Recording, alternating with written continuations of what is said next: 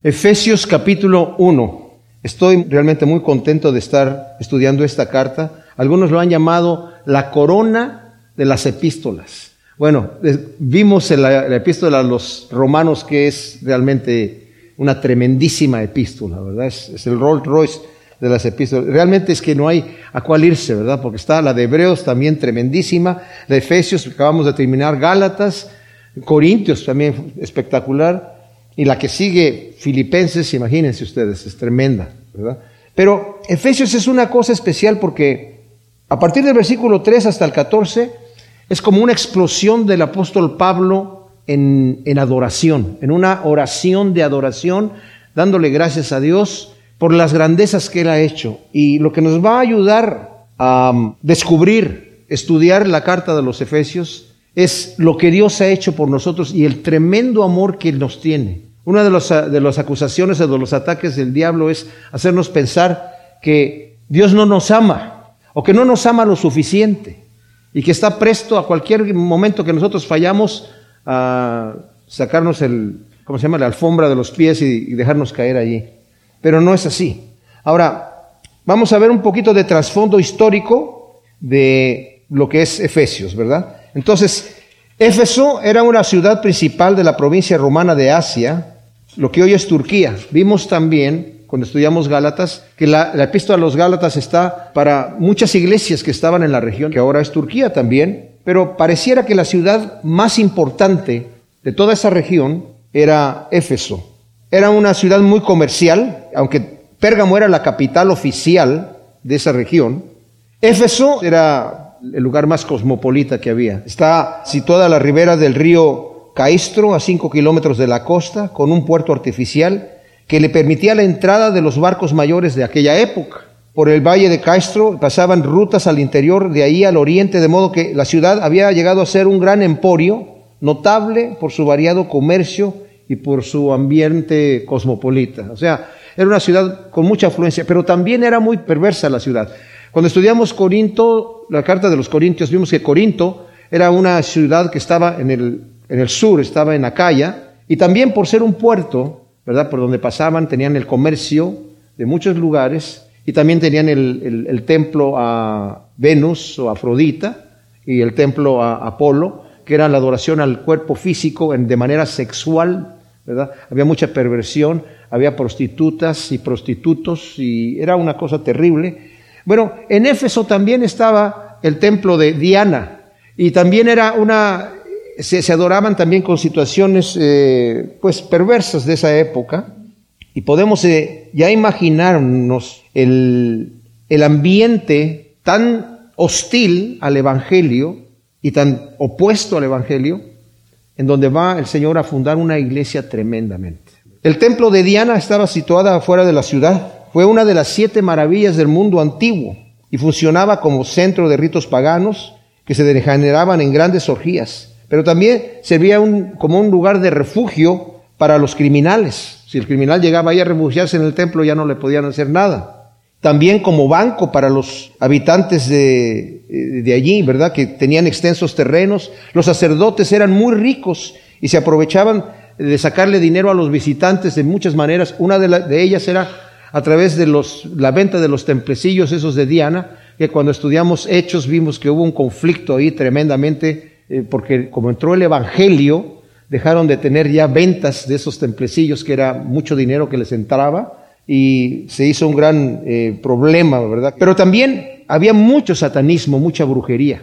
De hecho, en Hechos 19 del 11 al 20 nos habla que el Evangelio entró de tal manera que muchos de estos brujos, estos magos, se convirtieron al Señor y quemaron los libros y dice ahí que de la venta, digo, lo, que valían esos libros que quemaron, no los vendieron, los quemaron, eran 50 mil denarios. Imagínense ustedes, un denario era el salario de un día de trabajo. 50 mil denarios. En aquel entonces la plata valía más de lo que vale ahora, ¿verdad? Pero si la calculáramos nosotros al precio de hoy, serían 107 mil 250 dólares. Igual es mucho dinero, pero en aquel entonces podría ser como 10 veces más, ¿verdad? Porque un denario era el salario de un día.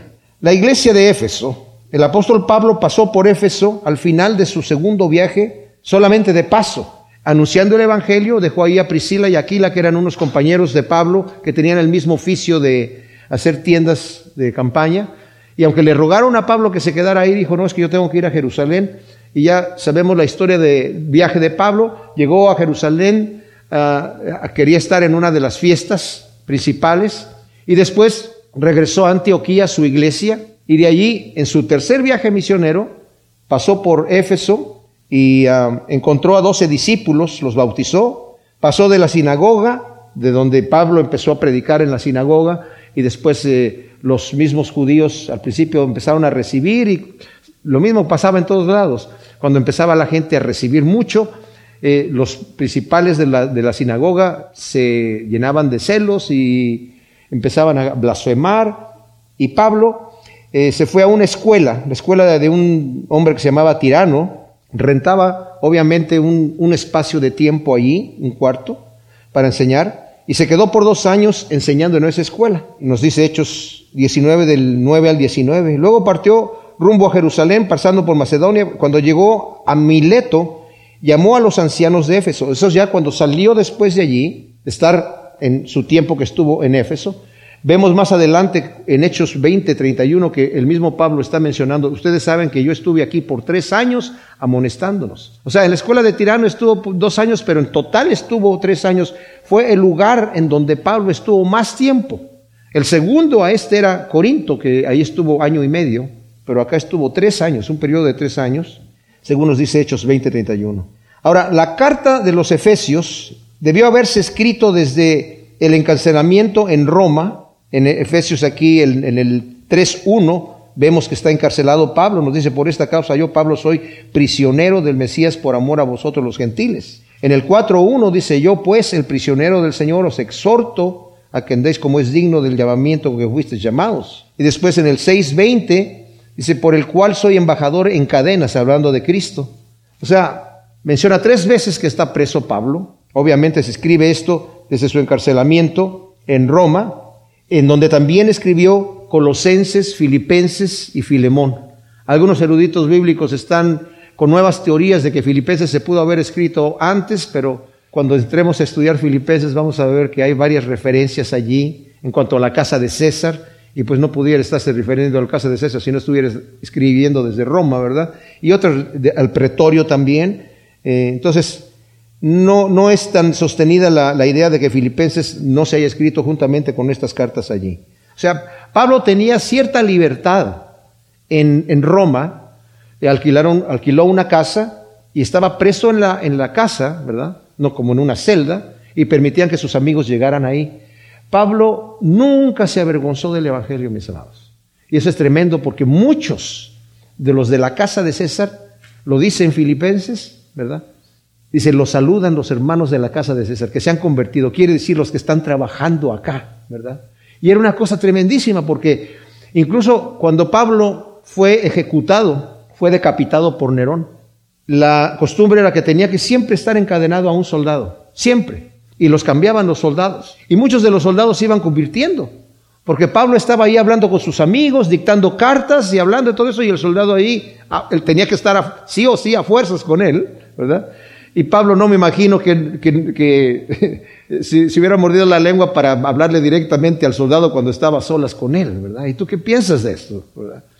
Tanto así que cuando lo llevaban para ser ejecutado y le dijeron, si tú dices que César es el Señor, no te matamos. Y Pablo dijo, no, el Señor es Jesucristo. Y puso la cabeza y lo mataron y el soldado dijo, yo también digo que Jesucristo es el Señor. Y murió el soldado que lo llevó a su ejecución. Eso es lo que dice la tradición, la Biblia no nos lo dice.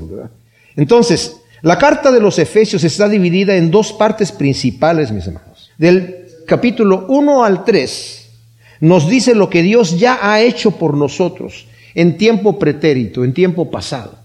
Es lo que Dios ya ha hecho por nosotros. Mucho antes de que nosotros hubiésemos nacido, el Señor ya había hecho esas cosas por nosotros. Es increíble, ¿eh? Ahora que entremos a ver eso, nos vamos a fascinar cómo Dios tenía ese plan desde antes de la fundación del mundo. Y esa frase se repite muchas veces en la Biblia. ¿Y saben qué significa antes de la fundación del mundo? Desde la eternidad.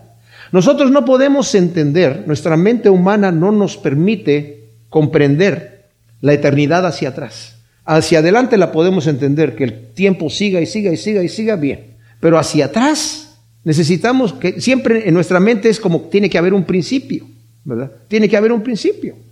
Porque vemos el tiempo correr, estamos en esa dimensión. Entonces no podemos entender la eternidad de Dios y mucho menos vamos a entender cómo Dios tiene un plan desde antes de, desde la eternidad. O sea, no es que de repente se le ocurrió y dijo, ah, ¿qué tal si... No entendemos la mente de Dios. Alguien dijo una vez, yo escuché al, pastor Chuck que dice, no, sabemos cómo, cómo piensa Dios. ¿Piensa Dios? ¿Tendrá que estar pensando? O sea, nosotros para estar pensando y razonando algún argumento, o, o ya, como Él ya lo sabe todo, ¿cómo funciona? No sabemos no sabemos, pero estamos nosotros programados, hemos sido escogidos desde antes de la fundación del mundo. Eso es algo impresionante. No es que de repente el Señor se le ocurrió, mira, este muchachito se está portando bien, esta niñita qué bonita está, la vamos a, escoger para que... Y vamos ahora a escribir su nombre en el libro de la vida.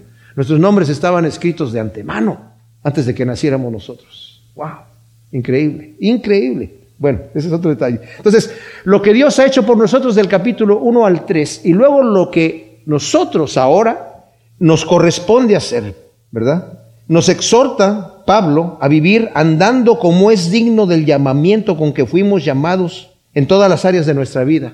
Eso nos lo dice en el versículo 1 del capítulo 4 y de ahí en adelante hasta el final de la carta nos habla de ahora, ya que sabemos lo que Dios ha hecho por nosotros, qué es lo que nosotros nos corresponde hacer, cómo debemos vivir nuestra vida en todas las áreas, ¿verdad? Como esposos, como esposas, como padres, como hijos, como jefes, como empleados, en todas las áreas de nuestra vida. Y además nos enseña cómo mantenernos firmes ante las asechanzas del diablo en el capítulo 6, eh, del 11 en adelante cómo ponernos la armadura de Dios y defendernos y atacar también, ¿verdad?, al enemigo cuando nos ataca él a nosotros. Entonces, comienza diciendo aquí, Pablo, un apóstol de Jesús el Mesías por voluntad de Dios, a los santos y fieles en Jesús el Mesías que están en Éfeso. Gracia y paz a vosotros de Dios nuestro Padre y del Señor Jesús el Mesías. Pablo es el autor indiscutible de la epístola no obstante, a partir del año 1820 nació en Alemania un movimiento, una escuela que se llamó la alta crítica. Eh, no toda la crítica es mala. Hay una ciencia que se le llama la crítica de la escritura, la crítica de la Biblia, pero no es para criticarla que está mal, sino para hacer un estudio y crítico de, de entender más bien lo que dice el texto, en qué tiempo fue hecho y todas estas cosas. La evidencia interna, la evidencia externa, eh, las pruebas bibliográficas y todo eso es crítica de un escrito cualquiera. Y la Biblia también tiene su estudio crítico, ¿verdad? Que como dije, no es para criticarla negativamente. Pero estos señores de la alta crítica sí salieron para criticarla negativamente. Y de ahí salió gente que decía que había dos Isaías y que este libro no lo escribió fulano de tal y que este no lo escribió Perengano y, y empezaron con todas esas dudas. Todo eso que ha salido ¿verdad? De que fulano no existió, de que Abraham no existió, de que Poncio Pilato tampoco existió, que fue inventado. Y la arqueología ha demostrado que todas estas cosas son falsas. Se encontró el nombre de unas tablillas de la época de Abraham con el nombre de Abraham ahí. Decían, la alta crítica decía, ese nombre no existía en esa época. Ahí están las tablillas que encontraron de esa época. Que Poncio Pilato no existió y no fue gobernador de Judea y nada de eso. Y se encontró una, una eh, piedra con un escrito, esta calle fue construida por el gobernador de Judea, Poncio Pilato. El Señor está, cada vez saca esas cosas. Pero esta alta crítica puso en duda que Pablo sea el autor, ¿verdad? Y va, ponen diferentes situaciones, que el estilo de, la escritura es diferente a los otros escritos. Y eso no es, las pruebas que ellos tienen, supuestamente pruebas, no son pruebas sustanciales. Les digo por qué. Porque yo no escribo de la misma forma que escribía hace 10 años, y, o mucho menos hace 20 años, ni hablo de la misma forma que hablaba hace 20 años. Entonces el apóstol Pablo, obviamente, va a cambiar su estilo de acuerdo al tiempo, de acuerdo a la época, de acuerdo al momento. Así que eso no se sostiene. De hecho, hay un señor, eh, G.G. Finlay, no exagera cuando escribió que el escepticismo moderno acerca de la autoría paulina de Efesios se recordará en el futuro como una de las curiosidades de una época hipercrítica. O sea, en aquella época había unos tipos que eran sub hipercríticos, ¿verdad? Y dudaban de la autoría de Pablo en esto, porque la mayoría de los eruditos bíblicos obviamente sostienen que está escrita por Pablo. Un apóstol de Jesús el Mesías. Ustedes saben que las cartas primeramente se ponía el autor al principio y después a quien iba dirigida la carta, ¿verdad? No como las nuestras, que se le pone primero a quién va dirigido, estimado fulano de tal o fulana de tal, y a veces si no se viene la dirección de dónde la enviaron, hay que ver hasta el final a ver quién me está escribiendo aquí. Antes no, antes se ponía primeramente el autor, entonces Pablo, y luego dice él, un apóstol de Jesús el Mesías por voluntad de Dios. Un apóstol. Está diciendo, yo soy uno más de los apóstoles. La palabra es apóstoles, apóstolos, que significa justamente eso. Soy uno más de los apóstoles, está ahí. Lleva implícito el artículo indefinido que indica pluralidad de apóstoles. A diferencia de en Hebreos 3.1, que dice que Jesucristo es el apóstol. El apóstol es otra palabra que se utiliza ahí, es ton apostolón. De Jesús el Mesías enfatiza también la autoridad del apóstol que escribe en representación mismo del maestro. Esto es importantísimo, mis amados, porque la escritura de Pablo no difiere en autoridad a lo que Cristo dijo. La palabra de los apóstoles tiene el mismo peso que la palabra de Cristo mismo, porque lo están haciendo en representación de Él. Son embajadores de Cristo Jesús. Cuando el Señor estuvo con sus discípulos, les dijo, yo ya me voy, Ustedes van a hacer obras mayores porque yo ya me voy, yo ya no voy a hacer más obras, ustedes se van a quedar representándome a mí. Pero esto, mis amados, es especial, porque solamente a los doce apóstoles el Señor les dio esa autoridad. Y después abrió también, una vez que ya Judas se, se suicidó, ¿verdad?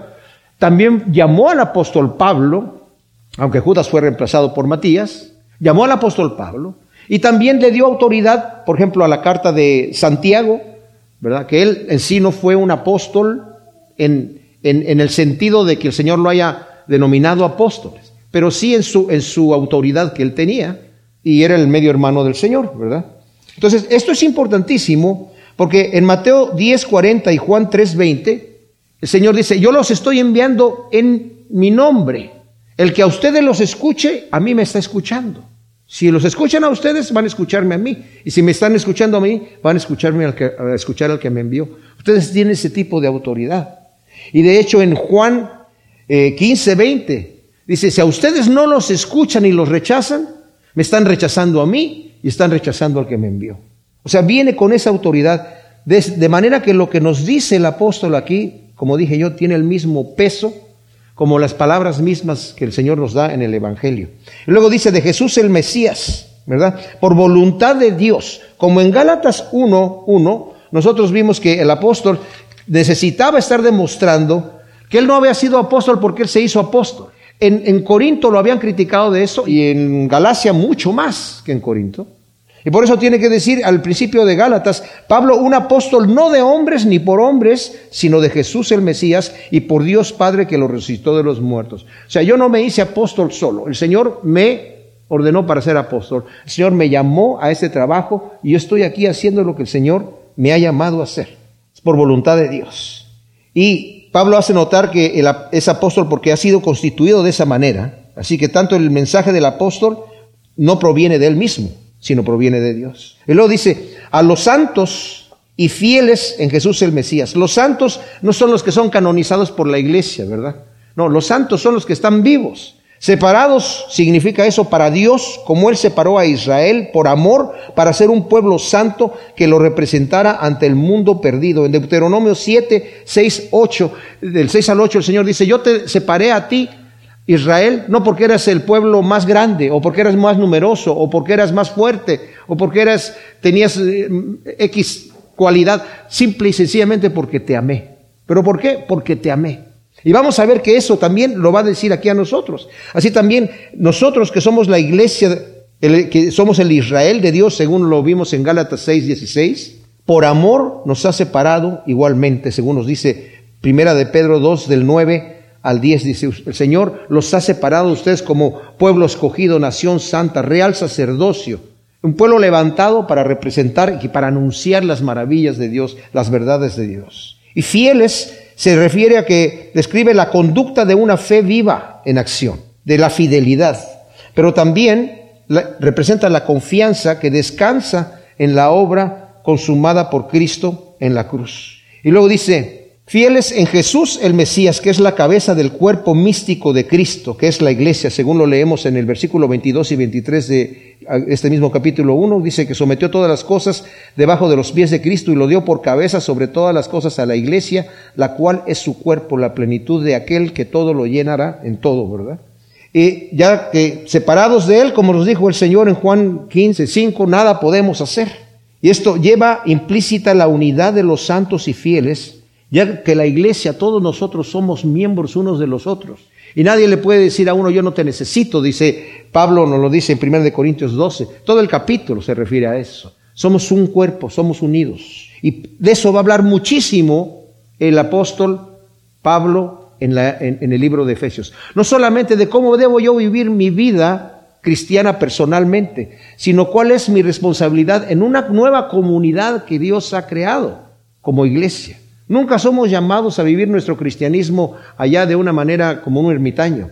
No, el Señor ha creado una comunidad. Por eso el Señor dijo, ustedes van a dar testimonio de que yo estuve con ustedes cuando se amen unos a otros. Es más, les dijo el Señor, un nuevo mandamiento les doy, que se amen unos a otros como yo los he amado. Entonces, y luego dice que están en Éfeso, a los santos que están en Éfeso. Ahora, los manuscritos más antiguos que se tienen de esta carta, que son del segundo siglo, omiten la frase que están en Éfeso. De hecho, la Biblia textual que estoy leyendo aquí no lo tiene. Y no lo tiene porque los manuscritos más antiguos no lo tienen, entonces dijeron ellos, si no está en los más antiguos, pues entonces no. Debe haber sido que alguien se lo agregó. Se han sugerido varias razones por las cuales esto no está allí. Una, que Pablo la escribió como una epístola universal dirigida a todas las iglesias y que la frase que están en Éfeso fue añadida posteriormente. Eso es lo que algunos dicen que sucedió. Porque algunos manuscritos la tienen, pero son manuscritos más nuevos. Y los más antiguos no la tienen. Pero no se tienen los originales. Los más cercanos al original tienen dos siglos de separación.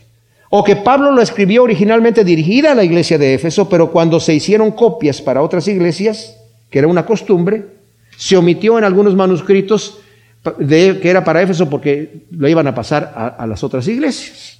Puede ser. Y se dejó en blanco ahí para que le pusieran el nombre de la iglesia donde se iba a ser dirigida, aunque no se tiene ninguno de esos manuscritos, ¿verdad? Pero de cualquier manera. Y la otra es que fue dirigida originalmente a la iglesia de la Odisea. Hay un hereje que vivió en el segundo siglo, que él puso la carta de Éfeso en su canon que él creó, ¿verdad? No tenían todos los libros del Nuevo Testamento, hizo su propio canon. Y a la epístola de Éfeso le puso que era para los laodicenses. Y también, bueno, otro argumento que apoya esto es que en Colosenses 4:16 Pablo dice que esta carta la lean a la iglesia de la Odisea y la de los laodicenses que la lean ustedes también, o sea, que lleven y Tíquico fue el que llevó las dos cartas, ¿verdad? La de Éfeso y la de Así que pudo haber sido eso. Ahora, otros dicen que fue dirigida a esa iglesia, pero debido a la tibieza de esa iglesia y su consecuente deshonra, como vemos en Apocalipsis 3 del 14 al 22, el nombre de la Odisea fue borrado y reemplazado por Éfeso. De cualquier manera, tenemos en nuestras manos el escrito, ¿verdad?, que es para nosotros, no solamente para la iglesia en Éfeso. Porque podemos pensar, bueno, ¿y a mí qué me sirve la, carta que le escribieron a una iglesia en el primer siglo si nosotros estamos en el siglo XXI? Porque las verdades que se dicen aquí, mis amados, son verdades eternas. En el versículo 2 del capítulo 1 de Efesios, Después de que Pablo ha comenzado el saludo, Pablo, un apóstol de Jesús el Mesías por voluntad de Dios, a los santos y fieles en Jesús el Mesías que están en Éfeso, gracia y paz a vosotros de Dios nuestro Padre y del Señor Jesús el Mesías. Gracia, la palabra es caris, de donde viene también la palabra carismático, era el saludo griego. Y paz en griego es Irene, pero en hebreo es shalom, ¿verdad? que era el saludo hebreo en el Nuevo Testamento, no obstante, gracia y paz toman un sentido mucho más profundo que un simple saludo. En el caso específico del mensaje en la epístola a los Efesios, es el deseo del apóstol a los receptores, que son los Efesios de la carta, que conozcan la paz que resulta de recibir por gracia el favor de Dios. o sea, gratuitamente. La carta empieza con el tradicional saludo de gracia y paz y termina con la bendición del apóstol de paz y gracia en amor a todos los que aman al Señor Jesús con un amor inalterable, según lo vemos al final de la carta en los versículos 23 y 24 del capítulo 6. Se empieza con gracia y paz y termina con paz y gracia. Gracia no solo indica favor, sino toda operación divina que nace del amor de Dios para bendición de los hombres en Cristo y que se manifiesta sobre todo en la gran obra de redención e indica la libre iniciativa salvadora de Dios, gratuita e inmerecida. Fíjense, la gracia es la iniciativa de Dios, Él es el que lo hace. Él no es porque nosotros hicimos algo, sino porque Él lo empieza y no porque tenga ningún motivo. Por eso es gracia, porque no la merecemos, no merecemos el amor de Dios. Y la paz es lo que Dios ha tomado la iniciativa de hacer. La paz, Él quiere hacer la paz. Es decir, reconciliar a los pecadores consigo mismo y unos con nosotros en su nueva comunidad, que es la iglesia, por medio de la cruz, como nos dice aquí en el capítulo 2, versículo 14, porque Él es nuestra paz, que de ambos pueblos, o sea, de los judíos y los gentiles, hizo uno y derribó la pared intermedia de separación, es decir, la enemistad, aboliendo en su carne la ley de los mandamientos dados en reglamentos para crear en sí mismo de los dos un solo nuevo hombre haciendo la paz y reconciliar con Dios a ambos pueblos en un solo cuerpo por medio de la cruz, matando en ella la enemistad. La gracia y la paz proceden por igual, mis amados, de Dios nuestro Padre y del Señor Jesucristo. Eso demuestra, entre paréntesis, que Jesucristo es Dios, ¿verdad? Porque solamente de Dios puede proceder, eh, es la única fuente de gracia y paz. Ahora, Pablo, antes de presentar la deplorable condición del hombre, mis amados, en la que estuvimos sin Cristo, los que ahora conocemos al Señor. Antes estábamos en una deplorable condición sin Cristo. Y la obra de gracia que Él hizo a nuestro favor, según lo vemos aquí en el 2, capítulo 12, donde dice, en cuanto a vosotros estabas muertos en vuestros delitos y pecados en los cuales anduvisteis en otro tiempo, según el curso de este mundo, conforme al príncipe de la potestad del aire, del espíritu que ahora actúa en los hijos de desobediencia. Entre ellos también vivimos todos nosotros en otro tiempo, en los deseos de nuestra carne, haciendo la voluntad de la carne y de los pensamientos, y éramos por naturaleza hijos de ira, lo mismo que los demás. Pero Dios que es rico en misericordia, por su gran amor con que nos amó, aun estando nosotros muertos en pecados, nos dio vida juntamente con él, Mesías, por gracia habéis sido salvos. Y juntamente con Jesús el Mesías nos resucitó y nos hizo sentar en los cielos para mostrar en los siglos venideros la inmensurable riqueza de su gracia en su bondad para con nosotros en Jesús el Mesías. O sea, la condición en la que estábamos nosotros estábamos muertos en nuestros delitos y pecados. No hicimos nada absolutamente para merecer lo que Dios de antemano hizo por nosotros. Ahora, Aquí cabe preguntarse, ¿verdad? Porque si todos los seres humanos están en la condición, como dice, nos dice la epístola a los romanos, los que rechazaron con injusticia la verdad y le dieron la espalda a Dios, habiendo conocido a Dios, no lo glorificaron como a Dios. Dios, el, lo invisible de Dios, su eterno poder y deidad, se hizo visible para ellos. Pero ellos no quisieron ver, rechazaron la verdad con injusticia y se entregaron a sus vanos razonamientos y el Señor oscureció su mente. Su mente fue entenebrecida, se llenó de tinieblas. Y empezaron a deshonrar sus propios cuerpos y a hacer cosas que no les convienen, atestados de todo tipo de maldad. Y al final del capítulo 1 de Romanos dice, estos hombres saben que el juicio de Dios a quienes practican esas cosas es muerte, no les importa, lo siguen haciendo y se complacen con los que los practican. Están destituidos de la gloria de Dios. Pero también el moralista que juzga a esas personas y le dice, mira qué perversa gente, dice, pero tú que juzgas y haces lo mismo, apruebas que eso está malo, pero tú lo sigues haciendo, tú también lo haces. Tal vez no de la misma manera, pero lo haces. Y por el hecho de que Dios no te ha castigado, ¿tú crees que Dios te está probando? No, te, te, está dando oportunidad para que te arrepientas, pero por tu corazón no arrepentido estás atesorando ira para el día de la ira de Dios tú también estás fuera. Y luego dice, y tú, religioso, que traes la Biblia en la mano, que andas, te crees maestro de los indoctos, que andas predicando que no sea de robar, robas, que no sea de adulterar, adulteras. ¿Tú crees que estás mejor? No, estás en la misma canasta. Todos están destituidos de la gloria de Dios, todos.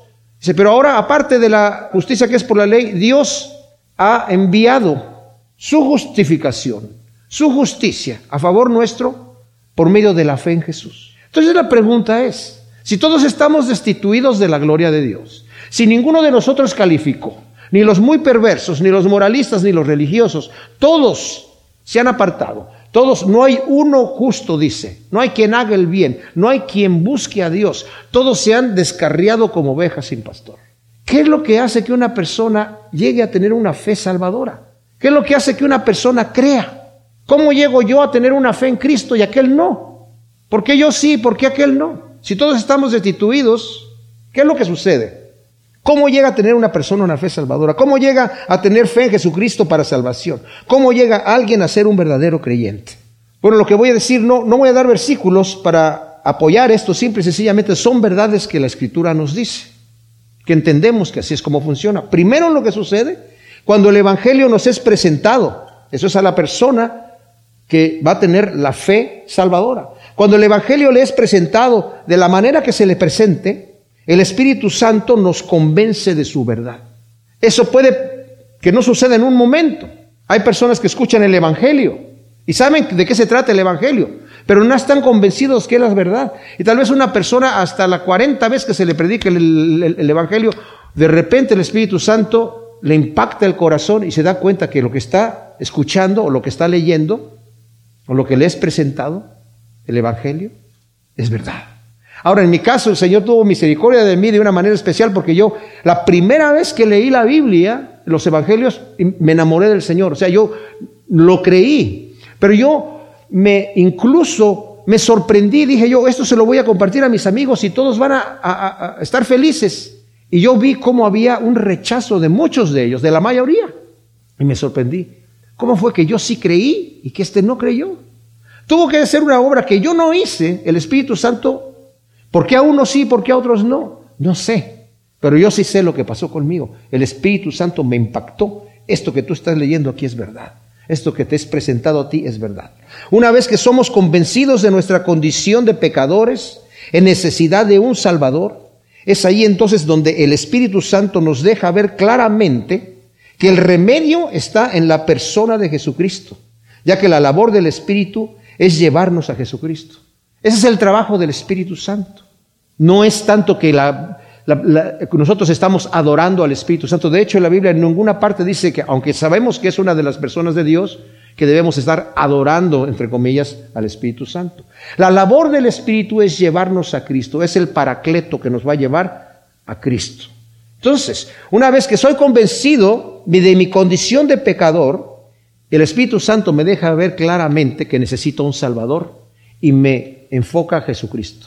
Es el Espíritu Santo el que me dice, no hay otro camino más que Cristo. Es el Espíritu Santo en que me convence que Cristo es el camino, la verdad y la vida y que nadie va al Padre sino por Él.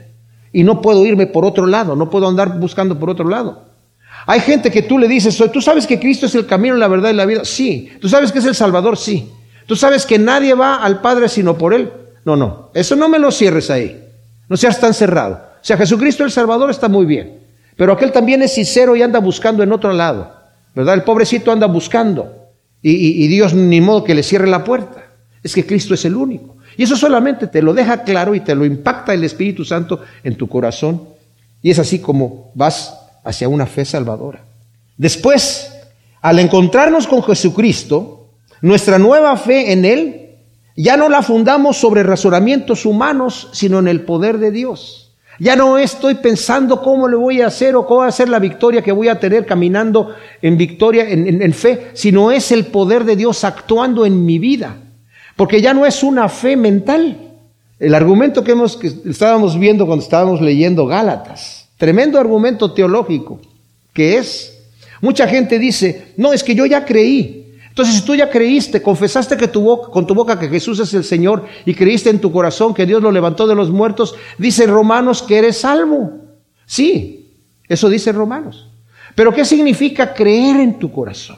Significa que cuando yo tengo una fe viva, esa fe produce obras. De ahí que muchos no entienden esta situación. De hecho, es triste ver que uno de los reformadores principales, Lutero, decía que Santiago, la, carga de, la carta de Santiago o de Jacobo, era basura, era paja. Porque está ah, diciendo que la fe sin obras es muerta. Y nosotros somos salvos por fe y no por obras. Pero no se está refiriendo Santiago a las obras para, para ser salvo, sino a las obras que son fruto de la fe. Y esas obras fruto de la fe solamente se pueden producir en mi vida por el poder del Espíritu Santo operando en mi corazón. Por eso dije yo, una vez que hemos sido confrontados con Cristo Jesús y que hemos recibido a Cristo como nuestro Salvador, en nuestra nueva fe, ahora nos damos cuenta que esa fe tiene que producir frutos. Y yo les digo una cosa, hay mucha gente que discute el tema. Una vez salvo, siempre salvo. Han escuchado eso, ¿verdad? Una vez salvo, siempre salvo. Eso quiere decir que entonces mi salvación no la puedo perder. Bueno, yo una vez estaba hablando con un pastor acerca de eso. Me dice, ¿tú crees que la salvación se pierde? Yo le dije, yo creo que estamos hablando acerca, eh, eh, en términos de semántica nada más, de cosas del lenguaje. Le dije, porque hay que ver cuándo la salvación se gana. Tal vez nunca se pierde, pero cuándo realmente eres salvo. ¿Eres salvo solamente porque mentalmente creíste? Dice Santiago, los demonios también creen y tiemblan. Y las obras que pone como ejemplo Santiago de la fe no son cualquier obra, no son cualquier obra. No es obra de que te tienes que portar bien, no es obra de que tienes que dar tus diezmos, no es obra de que tienes que estar leyendo la Biblia, no es obra de que tienes que salir a predicar. ¿Cuáles son las obras que menciona Santiago? Tú dices que tienes fe y ves a tu hermano padecer necesidad y tú tienes cómo ayudarlo y no lo ayudas. Tu fe está muerta. O sea, la obra que está mostrando allí es una obra en donde si yo creo en Jesucristo, como el que le dijo el Señor al joven rico, ¿Qué me falta, maestro bueno, para entrar al reino de Dios? Los, cumplen los mandamientos. ¿Cuáles? Si el Señor le da la lista de los seis últimos mandamientos del decálogo y dice, todo eso yo lo he cumplido desde mi juventud. ¿Qué más me falta? Entonces vende todo lo que tienes y dalo a los pobres. Y se fue triste. El Señor le dio los mandamientos de la segunda tabla de la ley y le dijo, y ama a tu prójimo como a ti mismo. Ah, eso yo lo he hecho desde mi juventud. Entonces vende lo que tienes y dalo a los pobres. Y no pudo. ¿Y por qué no pudo? Porque aunque él decía que amaba a su prójimo como a sí mismo, no lo amaba. Él prefería quedarse con el dinero él solo y no compartirlo con los pobres. Entonces no estaba amando a su prójimo como a sí mismo. Y por eso Santiago dice, tú dices que tienes fe, pero no produces ese fruto de ayuda. ¿Qué no el que tiene fe debe de ayudar al, que, al necesitado? ¿A quién le va a decir el Señor, venid bendito de mi Padre al reino preparado? Porque tuve hambre y me diste de comer. Tuve sed y me diste de beber. Estuve desnudo y me vestiste. Estuve enfermo, y me visitaste y en la cárcel también. Señor, ¿cuándo hicimos esas cosas? No dice porque oraste mucho, porque leíste la Biblia, porque ibas todos los domingos a la iglesia. No, está hablando de obras que se hacen con el prójimo. Porque como dice Juan, tú dices que amas a Dios y aborreces a tu hermano o no tienes cuidado de tu hermano, te engañas. Porque si dices que amas a Dios a quien no ves y aborreces a tu hermano a quien sí ves, te engañas. Y por eso cuando leímos en Gálatas, al final de Gálatas, donde Pablo está diciendo, eh, eh, toda la ley, el 5.14, toda la ley queda cumplida en una sola palabra, amarás a tu prójimo como a ti mismo. Mencionamos que el Señor Jesucristo cuando le preguntaron cuál es el grande mandamiento y dijo, amarás a tu Dios con toda tu alma, con todas tus fuerzas, con todo tu corazón. Y el segundo es semejante, Amarás a tu prójimo como a ti mismo. Y dijo, de esto depende toda la ley y los profetas. Hemos mencionado que de los diez mandamientos, los primeros cuatro son relacionados a Dios y el hombre. ¿verdad? No tendrás dioses ajenos delante de mí, no te harás imágenes para adorarlas y postrarte delante de ellas. No usarás el nombre de tu Dios en vano y apartarás un, un día para tu Dios. ¿Verdad? Relacionados con el hombre y Dios. Y los segundos seis eran relacionados el hombre y el hombre. Honra a tu padre y a tu madre, no, no matarás, no mentirás, no hurtarás, no codiciarás, etcétera. No defraudarás, etcétera. La persona con su prójimo. Entonces, si yo no estoy amando a, a mi prójimo, estoy quebrantando la segunda tabla de la ley. Y Juan me dice, si estás quebrantando esa tabla, estás quebrantando la primera también. Y por eso Pablo ni siquiera la menciona eso de amarás a tu Dios con toda tu alma y todas tus fuerzas en, en, Gálatas 5.14, eh, ¿verdad? Pero yo tengo pues que mostrar una fe viva, una fe real. Y por eso mi fe se basa en el poder de Dios, que es el que me convence en mi corazón de ayudar a mi prójimo. Porque también le va a decir el Señor a los de la izquierda, apártate de mí, maldito al fuego eterno, porque tuve hambre y no me diste de comer. Tuve sed y no me diste de beber. No está diciendo que tuve hambre y me robaste mi comida. Simple y sencillamente no me atendiste. No te preocupaste. Como dice Santiago. Tú ves a tu hermano tener necesidad y no te, no te ocupas de él. Por cuanto no te ocupaste de ese hermano ahí que necesidad, de mí, dice el Señor, no te ocupaste. Fuera de aquí. ¡Wow! Entonces la fe, el Espíritu Santo nos convence, el poder de Dios nos convence. Así es como tienes que vivir para estar seguro que tienes una fe salvadora. Otro punto. Así, la labor del Espíritu Santo hace la labor de llevarnos a esa fe salvadora en Cristo Jesús. Depende exclusivamente de Él y no de ningún esfuerzo de nuestra parte. Él es el que nos hace ver el problema y el que nos capacita a hacer esas cosas. Entonces, si esa fe es un esfuerzo del Espíritu Santo. Entonces yo no tuve nada que hacer y ese es el conflicto, ¿verdad? Que si se pierde o no se pierde la salvación. Vamos a ver cómo es como se gana la salvación. Y uno puede decir, por es que yo escogí al Señor. Yo escogí, yo escogí aceptar a Cristo. Nadie me tuvo que doblar la mano. Yo lo hice personalmente. Sí, pero tú no lo pudiste hacer si Él no te hubiera escogido de antemano. Si Él no te hubiera escogido anteriormente, tú no lo vas a escoger. Pero es que yo decidí. Sí, pero tú no hubieras podido decidir si Él no hubiera decidido por ti. Y, es, y es un asunto que no lo vamos a poder entender jamás en nuestra mente humana. Entonces, ¿de quién es la decisión? ¿Mía o de Dios? 100% de Dios. Ah, entonces yo no tengo absolutamente nada que hacer ahí. Sí, también tú tienes un, porcentaje. ¿Cuál? 100%. Pero entonces, ¿qué hacemos con eso? No podemos nosotros factorizar un 200% en un 100%. No, nosotros no. Entonces son conflictos. Eh, eh, tenemos que, no es que Dios sea totalmente soberano, sino que entre, entre el libre albedrío y la voluntad del hombre, mitad y mitad, cómo están No, no, no. No lo podemos nosotros conciliar, pero son verdades que necesitamos creer. Como he dicho en otras ocasiones, nosotros no nos preocupemos por lo que a Dios le toca hacer. Él es fiel y lo va a hacer. Preocupémonos por lo que a nosotros nos toca hacer. Y no nos levantemos el cuello para decir, es que yo creí. No es que tú creíste porque el Señor te dio la fe. Porque dice, es por fe, dice Pablo, y esto no de vosotros, sino que es un don de Dios. Dice el Señor, el que a mí viene yo no le echo fuera. Ah, entonces yo voy ahí. Sí, pero nadie puede venir si el Padre no lo trae. Oh, entonces, ¿qué hago? ¿Voy o no voy? Ven, ¿verdad? Y la gente puede decir, entonces, si de Dios es, entonces, ¿qué tal? Si yo no soy, si yo no creo, es porque Dios no quiso que creyera. No, tú tienes la libertad de creer. ¿verdad? Tú decidiste, el Señor decidió por ti. Y nosotros no entendemos cómo es que Dios ya sabe estas verdades desde el principio.